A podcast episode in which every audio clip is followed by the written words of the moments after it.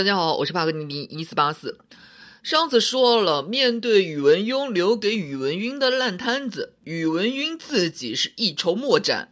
我们大概梳理一下宇文邕要面对的诸多矛盾啊。嗯，宇文家族内部，宇文邕自己和他的那些叔叔们，而且啊，他的那些叔叔正是宇文邕攻灭北齐的功臣，是势头最旺的时候。而同时，宇文邕还要面对突厥太后阿史那氏，他爹宇文邕就是死在攻伐突厥的路上。在北周的中央是宇文邕的亲信东宫僚属和攻灭北齐的功臣宇文邕的那票重臣之间的矛盾不可调和，而且宇文邕临死之前是有下达了削弱世家大族的旨意，和世家大族撕破脸了以后，宇文邕挂了。在北周的基层，宇文邕为了攻打北齐，筹措军饷。搞得民生凋敝，经济崩溃。同时，宇文邕还要面对消化比自己体量还大的北齐地区这个棘手问题。对外，北周和突厥南城是撕破脸了，随时是要打。宇文赟不是没有做出过努力啊，好比说，宇文赟一口气封了五个皇后，去拉拢五大豪门；好比宇文赟自己退位，用给幼子宇文言辅政，用这个权力去拉拢大臣。强行把他那些叔叔们赶回地方，呃，甚至在公元五七九年，宇文赟给自己的儿子才六岁的宇文衍册立了皇后，娶的是司马南萧的女儿，真是太豁出去了。可惜以上的那些措施收效甚微。说正经话，每次说到这个，我脑子里面总是浮现出一个宇文邕点了炸弹以后撒丫子跑了。把炸弹丢给自己的儿子宇文赟的画面，宇文赟抱着那个冒烟的炸弹，一脸的蒙圈。在宇文赟继位了两年以后，二十二岁的宇文赟过世，伴随他的是一代昏君的名号。至于他的死，呃，不好说，也就不说了。反正在我看来啊，宇文赟的死啊，对他来说真的算是一种解脱。下面一个问题其实是，为什么最后的赢家是杨坚？哎，是是是是是，杨坚出身关陇贵族，而且他的老婆独孤皇后那是鲜卑独孤部的女儿，也就是说，嗯，杨坚身后是有强大的关陇贵族集团，加上他那个女儿杨丽华，那是宇文赟的皇后。哎，问题是上次说了，宇文赟啊是有五个皇后，杨坚的外戚身份并不特殊，杨丽华没有给宇文赟生下儿子。那个接班宇文赟的宇文衍是人家天大皇后朱满月生的啊，当然朱满月出身很低，他不能和杨坚他们家拼。可是剩下的陈月仪、尉迟赤凡、袁乐尚都是豪门背景，哎，怎么能轮到杨坚呢？我们要知道，杨坚的女儿杨丽华那是宇文邕的老爹宇文邕给安排的。从某种角度上来说，杨坚那是宇文邕亲自指定给宇文邕当帮手的。宇文邕重臣和太子亲信爆发冲突，首当其冲的就是杨坚，王轨要杀的就是杨坚。换言之，杨坚是宇文邕心腹的这件事儿，是地球人都知道。至于其余的几个皇后，那是宇文邕继位了以后才册立的。其次。宇文邕让位给自己的儿子的时候，就已经安排让杨坚辅政了。可以说，杨坚在宇文赟的时候已经取得一人之下、万人之上的地位了。呃，我知道史书上是说宇文赟比较猜忌杨坚，甚至说宇文赟要杀了杨坚。哎，这事儿吧，我是觉得一半对一半吧。作为需要为杨坚以后篡位找寻合理性的话。宇文赟必须得是昏君，杨坚篡位才能说得过去。但是，杨坚在宇文邕时代重臣的地位怎么取得呢？那就往前倒腾。杨坚是在宇文邕时代就已经是重臣了，杨坚是沾宇文邕的光，宇文邕他爹的光。宇文邕那是一代雄主，那么强将手下无弱兵，杨坚自然很牛。后来，宇文邕昏聩，想杀杨坚，猜忌杨坚，所以杨坚篡位，大概是这么个逻辑。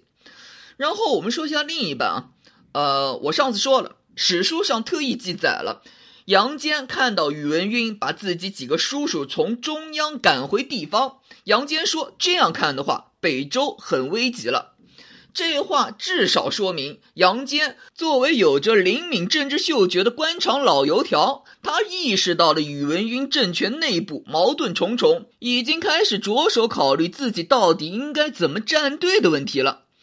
对于杨坚的这种摇摆，宇文赟因此动了杀心。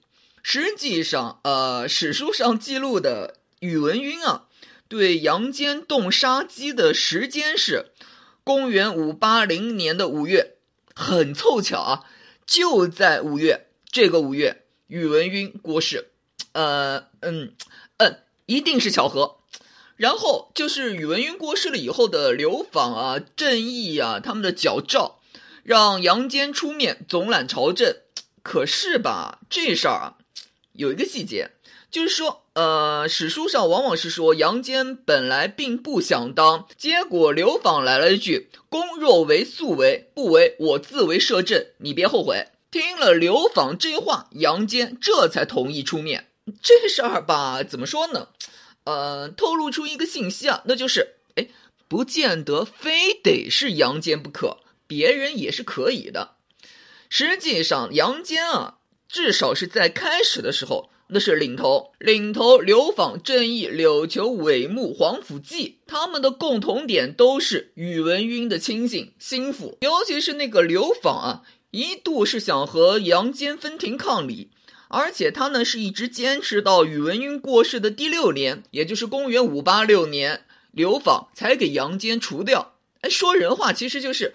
宇文赟过世了以后，是宇文赟原来的亲信夺取了政权，杨坚是这些人的代表，挑头的那一个。你杨坚愿意带头是最好，你不愿意，哎，我们还可以换别人，真不是非你不可。这些人选杨坚，那是因为杨坚已经是宇文赟指定去辅佐宇文衍的人选了，实际操作了一段时间。虽然说宇文赟过世之前和杨坚有所隔阂，但是他们这些人作为宇文赟的亲信，他们陈粮的最大的一棵树没了，他们需要面对北周错综复杂的敌对势力，他们需要赶紧抱团。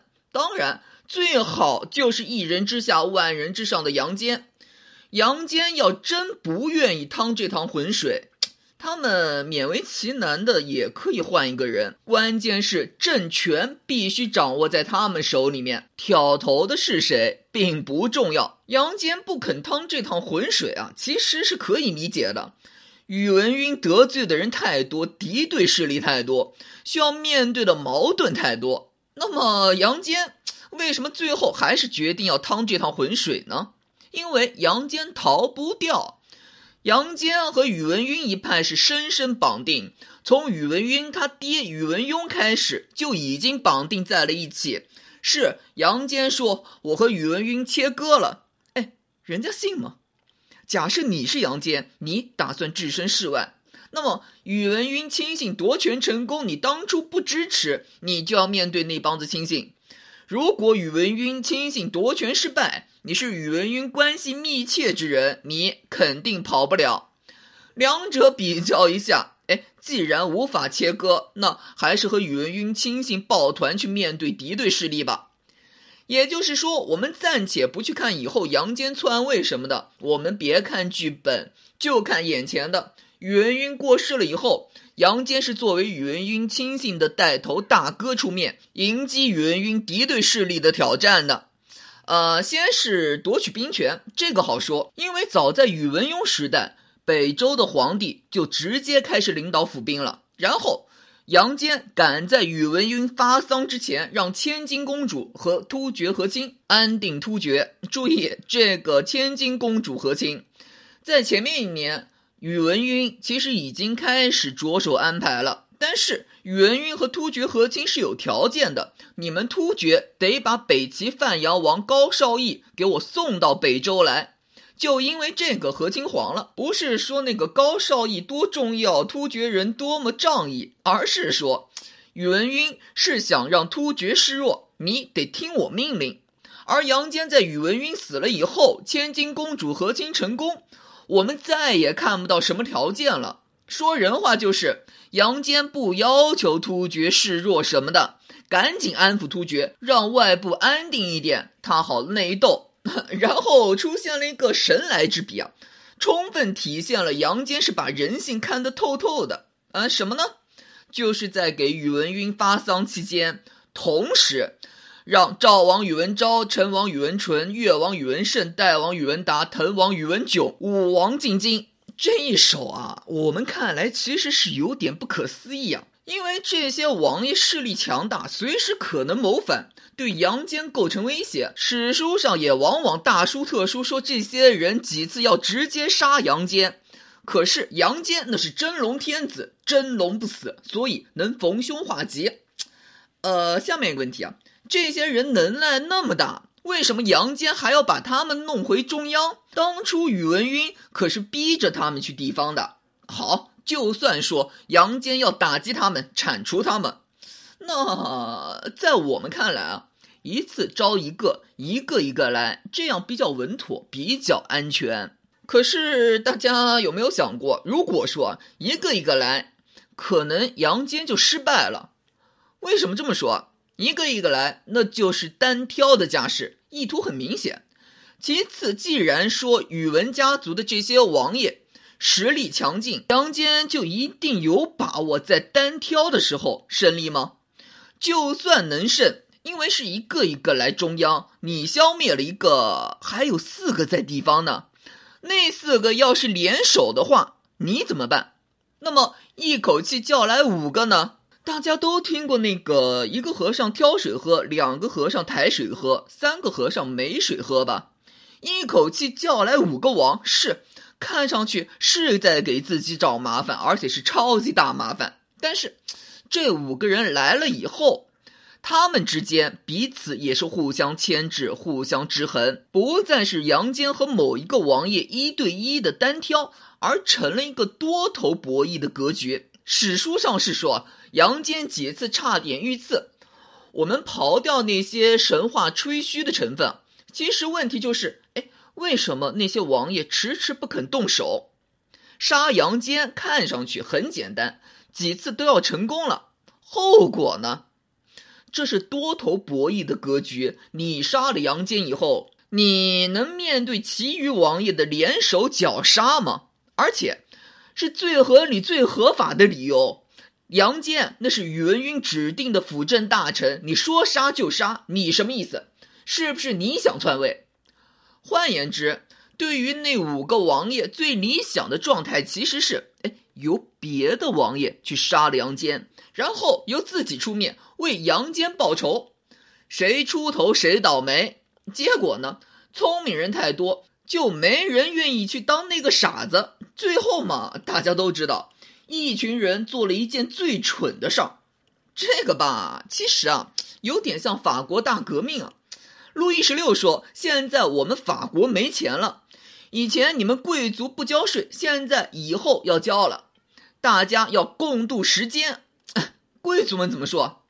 他们没说我们不交税啊，他们说：“哎，你国王要我们贵族交税，是你国王滥用王权。”我们不是反对交税啊，我们是反对你国王滥用权力，我们是要限制王权。你说那些贵族聪明不聪明？实在太聪明了。结果呢？大家都知道，排队上断头台，真是聪明反被聪明误。说完杨坚单挑宇文家任何一个王爷不可能成功，叫来五个反而成功。说完这个以外。其实啊，呃，杨坚一口气叫来五个王爷，也是有助于杨坚去整合宇文赟亲信内部。啊，上是这样，毕竟啊，杨坚只是这群人的带头大哥。一开始呢，刘访啊、郑义啊，打算以杨坚为大冢宰，郑义为大司马，刘访为小冢宰，他们三个共执朝政，就是和杨坚分庭抗礼的节奏。是杨坚是可以火拼。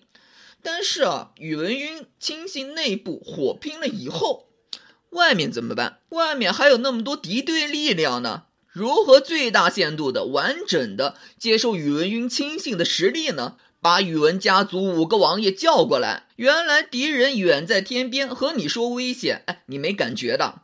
现在就叫到眼前，让你看清楚了。大家有没有看过尼古拉斯凯奇的一部电影啊？《战争之王》里面有一个黑人妓女在那儿勾引尼古拉斯凯奇，凯奇怕得艾滋，那个黑人妓女来了一句：“何必为一个十年以后可能到来的危险拒绝眼前的快乐呢？”看不到的危险和危险就在眼前，那样的感觉完全是不一样的。你正义流访不是要和我杨坚掰手腕、分庭抗礼吗？没问题，我把宇文家族五个王爷叫来，危险就放在你们跟前，你们自己掂量掂量自己分量，看看你们自己的能耐，你们自己有没有本事去压服那几个，能不能带着宇文赟的亲信势力去和谐掉他们？杨坚自己在宇文邕的时候已经受到重用，还和鲜卑独孤部、独孤信他们家联姻，根深蒂固。你正义流访能和他比吗？杨坚能收拾掉那五个王爷，你们自己能不能？哎，你们心里面有没有点那个避数啊？如果不能的话，那还唧唧歪歪个什么劲啊？于是，正义成为丞相府长史，流访为丞相府司马。丞相是谁？杨坚说人话，就是杨坚通过一口气叫来五个王爷，通过五个王爷内部互相制衡、互相牵制，这几个人形成不了合力，用这些人去恐吓宇文赟亲信力量，你们够不够胆？有没有那个量去整合那五个王爷？别成天在那吹牛，说自己如何如何。我现在把人叫来了，就叫到你跟前，你够胆不够胆？不够胆就给我让边上去！杨坚靠这个整合了宇文赟亲信力量以及宇文家族势力。